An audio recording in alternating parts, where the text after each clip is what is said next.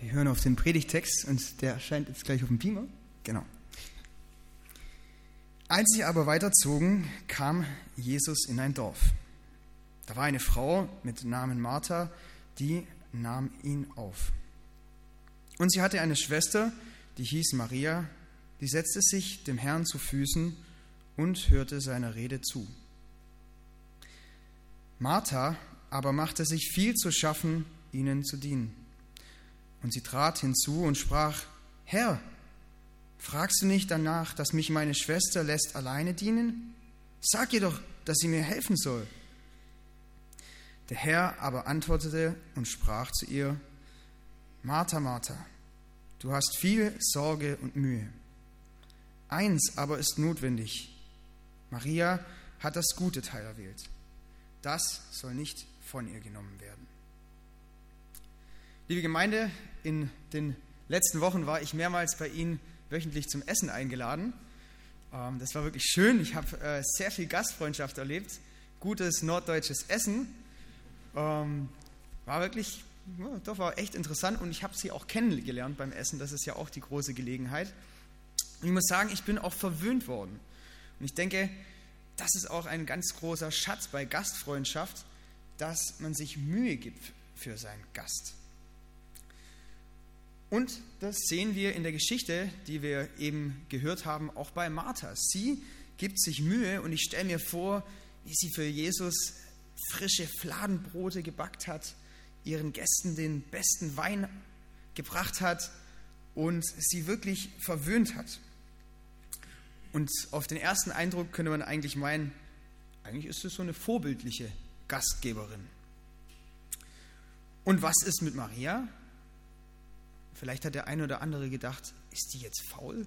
Oder warum setzt sie sich da einfach hin und tut nichts?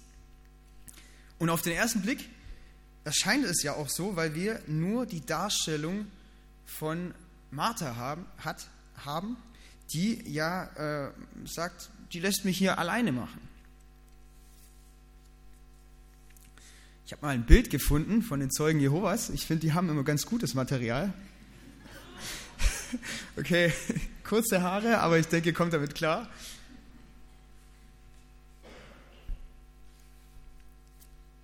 Dieses Bild zeigt eigentlich ganz gut, worum es in der Geschichte geht. Martha mit allem möglichen Essen beladen rennt in die Küche und blickt argwöhnisch ihre Schwester an. Und die sitzt ehrfürchtig vor Jesus und hört ihm zu. Jesus lehrt seine Jünger und Maria sagt sich, jetzt habe ich die Gelegenheit. Dieses Mal ist Jesus hier bei mir und ich möchte ihm zuhören. Und wenn man die Körpersprache von Jesus auf diesem Bild genau anschaut, dann merkt man, Jesus ist ihr gegenüber nicht verschlossen, sondern er freut sich, dass sie hier ist. Letzte Woche ging es in der Predigt darum, dass Jesus uns die Liebe in Fülle gebracht hat. Und Manu hat gesagt, es gibt nichts, was wir tun könnten, damit Gott uns mehr liebt. Und es gibt nichts, was wir tun könnten, damit Gott uns weniger liebt. Und das heutige Thema der Predigt ist Lieben uns, sich lieben lassen. Und wir wollen mal in diese Geschichte reinschauen und zum einen lernen von Jesus, wie er liebt, und zum anderen, wie wir uns lieben lassen können.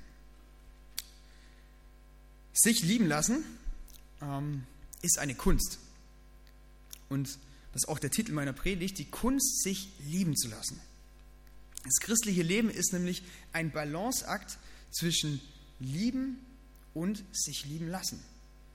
Nicht umsonst steht die Geschichte, die wir gerade gehört haben, direkt nach der Geschichte vom barmherzigen Samariter, die eigentlich so der Inbegriff von Nächstenliebe ist und wo der Pharisäer diesen unglaublichen Vers zitiert, den ich immer wieder, wo ich immer wieder staune drüber, wo, wo er sagt, in den Geboten steht, du sollst den Herrn, dein Gott, lieben, von ganzem Herz, von ganzer Seele, von aller Kraft und mit all deinem Gemüt und der Nächsten wie dich selbst. Und dann kommt diese Geschichte vom barmherzigen Samariter und wir merken, Gott möchte, dass wir lieben. Das ist sein Anliegen, sein Wunsch für uns. Aber er möchte auch, dass wir uns lieben lassen, dass wir empfangen, um etwas weiterzugeben. Und deswegen möchte ich zuerst mal gucken, was hat eigentlich Martha daran gehindert, sich lieben zu lassen. Ah, das Bild kann man ruhig noch lassen. Im Hintergrund ist immer ganz gut. Was hat Martha eigentlich gehindert? Und ich denke, wenn wir in den Text schauen, müssen wir zunächst mal feststellen, Maria hat ganz ungewöhnlich gehandelt. Also sie hat sich da hingesetzt und aus damaliger Sicht war das, was sie getan hat, ein Sittenbruch. Ein Sittenbruch. Das war völlig ungewöhnlich. Das hat sich eigentlich überhaupt nicht gehört, dass eine Frau sich zu Männern sitzt, während die gerade unterwiesen werden, in einer Lehre unterwiesen werden. Die Rabbiner hatten damals nur Männer als Nachfolger. Und die Frauen durften auch nicht in dieser Zeit, zur Zeit Jesu, mit den Männern gemeinsam essen, sondern die Frauen haben nach dem äh, Essen der Männer gegessen und während die Männer gegessen haben, die Männer bedient. Das waren noch Zeiten, sagt einer. ja, kann man so oder so sehen. Es gibt einen rabbinischen Ausspruch äh, der Zeit Jesu, ähm, den ich echt krass finde. Da steht, oder der, der, der sagt, man sollte die Torah besser verbrennen, als sie einer Frau zu lehren. Also das ist wirklich übel. Also eigentlich ist es nicht witzig. Ähm Und der berühmte Geschichtsschreiber Josephus, ähm, der wir ja auch kennen, der auch von Jesus berichtet hat, der heißt Josephus, und der hat mal geschrieben, die Frau besitzt in jeder Beziehung geringeren Wert als der Mann. Also das war das Frauenbild zur Zeit Jesu. Die Frau ist minderwertig.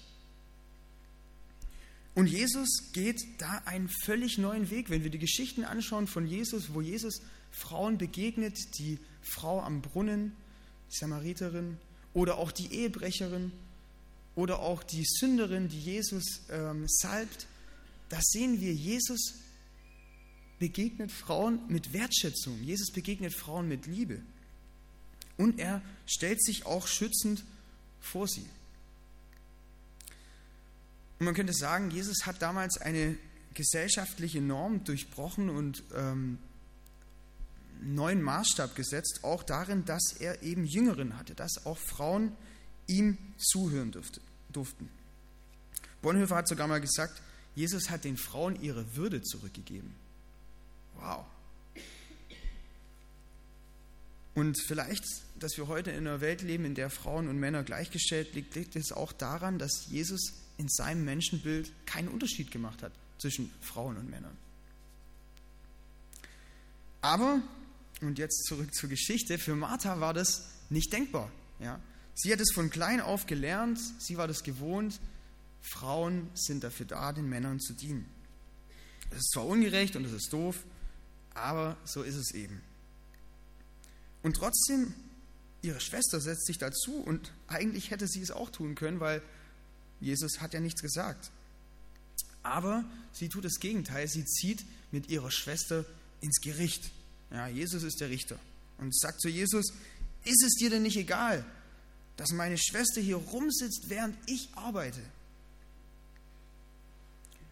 Du bist doch gerecht, Jesus. Du müsstest doch erkennen, dass das Unrecht ist.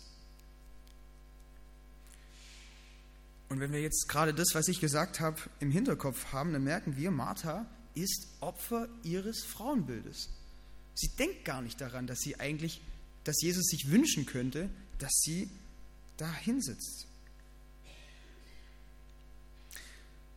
Und auch wir haben unser Menschenbild, wir haben unser Bild davon, wie sich jemand zu verhalten hat, damit er angenommen wird, damit er geliebt wird. Natürlich, Frauen und Männer sind heute gleichgestellt, das ist für uns selbstverständlich, aber das bedeutet nicht immer, dass es auch so gelebt wird. Ich habe festgestellt, ähm, da möchte ich ganz wertschätzend sein, Frauen sind in Beziehungen hingebungsvoller als Männer. Ja. Jemand hat mal gesagt, wenn Männer Kinder bekommen würden und die Geburt überleben könnten, würden die Kinder spätestens nach der Geburt sterben. das finde ich ziemlich gut. Mütter haben eine unglaublich liebevolle Hingabe zu ihren Kindern. Und die Kinder brauchen das, um gesund erwachsen werden zu können, um gesund aufwachsen zu können. Und diese Hingabe ist auch etwas, das den Frauen beim Dienen hilft. Und ich persönlich beobachte auch sehr stark, dass sich Frauen über das Dienen auch viel identifizieren. Vielleicht manchmal auch zu viel. Ich denke da zum Beispiel an meine Mutter. Letztes Jahr war bei uns Alpha-Kurs, ähm, das zum fünften Mal. Meine Mutter hat gesagt, kann denn nicht der Alpha-Kurs ein Jahr mal aussetzen? Ich brauche eine Pause. Und mein Vater hat gesagt, warum kannst du nicht ein Jahr aussetzen? Und sie meinte nur, ja, das ist alles nicht so einfach und fand dann lauter Ausreden, warum das alles nicht ginge. Und ich kenne ja meine Mutter. Der einfache Grund ist, sie hätte einfach nur ein schlechtes Gewissen gehabt. Ja. Und ich denke, bei uns Männern gibt es auch Dinge, über die wir uns identifizieren. Ähm, ich denke da zum Beispiel an die typische Situation, ähm, ein Mann versucht gegen eine Frau zu gewinnen oder auch gegen jemand anders zu gewinnen und er strengt sich richtig an und gibt sich voll Mühe. Welcher Mann wäre nicht persönlich gekränkt, wenn er dann verlieren würde? Ja, das, das ist in uns Männern drin. Wir wollen die Besten sein irgendwie. Und das ist vielleicht eher das, worüber wir uns identifizieren. Und vielleicht ist es natürlich auch bei jedem von uns was anderes. Das ist ja die Chance unserer pluralen Gesellschaft, dass wir sagen können, irgendwo gibt es auch Gemeinsamkeiten zwischen Männern und Frauen. Und vielleicht ist es was anderes, worüber du dich definierst. Was ist es? Aber ich denke, die übereifrige Martha, die wir hier auf unserem Bild sehen, zeigt uns etwas, das wir, ob Frauen oder Männer, alle kennen. Im Innersten steckt in uns allen die Sehnsucht, sich Liebe zu verdienen. Etwas zu tun, damit ich sagen kann, und deswegen bin ich es wert, geliebt zu sein. Mit Taten unseren Wert zu beweisen, damit wir was in der Hand haben.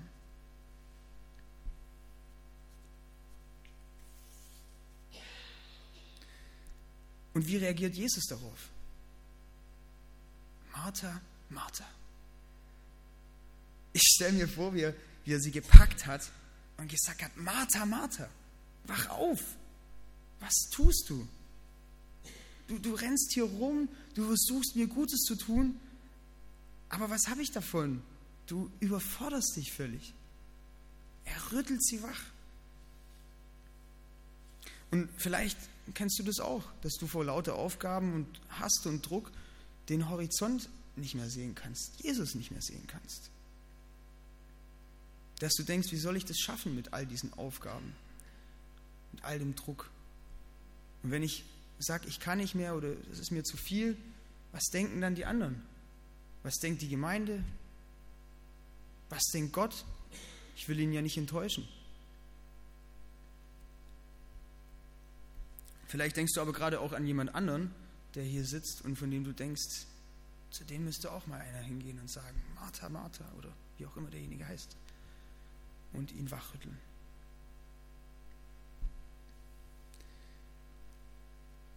Vorgestern bei der Konferenz, auf der äh, wir jetzt waren als äh, Leitungs-, als äh, Vorstand, da hat Thomas Harry das so schön gesagt, ähm, und das, das ist wirklich genial. Ein Mensch, der erschöpft ist, braucht vier, vier Dinge. Erstens, er braucht Gnade, und jemanden, den, der ihn versteht. Zweitens, er braucht Gnade und jemanden, der ihn versteht. Drittens, er braucht Gnade und jemand, der ihn versteht. Und viertens, er braucht die Bereitschaft, etwas zu ändern. Aber er braucht dreimal Gnade.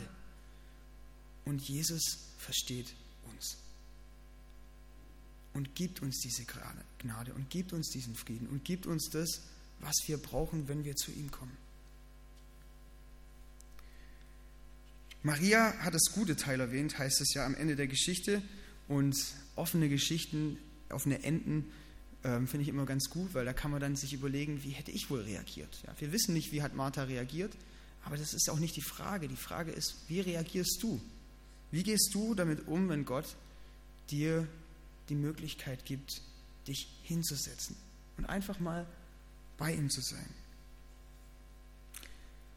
Letzte Woche habe ich das auf sehr eindrückliche äh, Weise erleben dürfen. Ich habe ja Geburtstag gefeiert, meinen 25. Geburtstag am Samstag. Ähm, und Bäckers waren gerade im Urlaub, das war ganz schön, da hatte ich dann das Haus für mich. ja, es war, war, wirklich sehr großzügig. Also wir haben dann auch ähm, Freitagabend nach dem Jugendkreis noch schöne Spiele gemacht und Gemeinschaft gehabt. Und es war wirklich alles toll. Und ähm, Samstagmorgen bin ich aufgewacht und ich hatte irgendwie ganz komische Gedanken. Haben die das gestern ernst gemeint? Die kennen dich doch gar nicht. Und dann sind wir noch als Männer zum Brunchen gegangen. Ähm, das war auch ganz schön. Und danach war ich noch, war ich dann wieder zu Hause oder bei Beckers und habe dann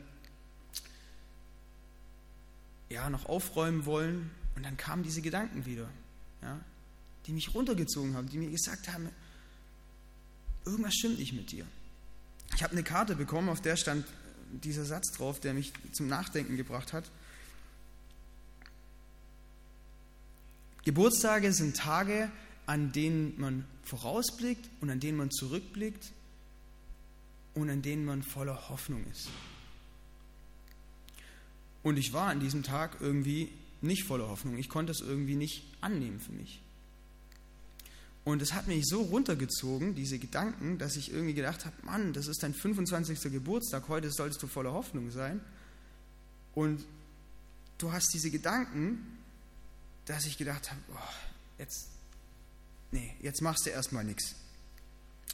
Und dann bin ich so in meinem Selbstmitleid, würde ich mal sagen, ja doch, bin ich hochgegangen habe mich in mein Zimmer gesetzt und habe dann hab erstmal den Fernseher geholt, den ich in die Abstellkammer gestellt hatte, damit ich den nicht benutze.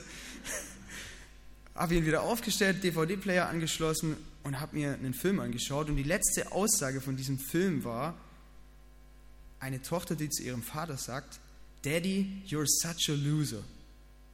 Vater, du bist so ein Versager. Und ich habe echt in dem Moment gedacht, dieser Film, der spricht gerade was zu mir. Ja? Ich habe gedacht, das kann es doch jetzt nicht sein, dass du deinen Geburtstag mit solchen Gedanken hier verbringst. Und dann sah ich da noch einen Film im Regal stehen, ähm, der da schon länger stand und der hieß Facing the Giants, die einen Riesen entgegentreten. Da dachte ich, okay, schaue ich mir den mal an, aber ach, eigentlich solltest du doch deine unten mal aufräumen, die Sachen wieder hinstellen, putzen und alles. Ach, also gut, ich habe es trotzdem gemacht, ich habe den Film reingelegt, hatte ein schlechtes Gewissen erst und dann dachte ich mir, ach du liebes bisschen, ein christlicher Film.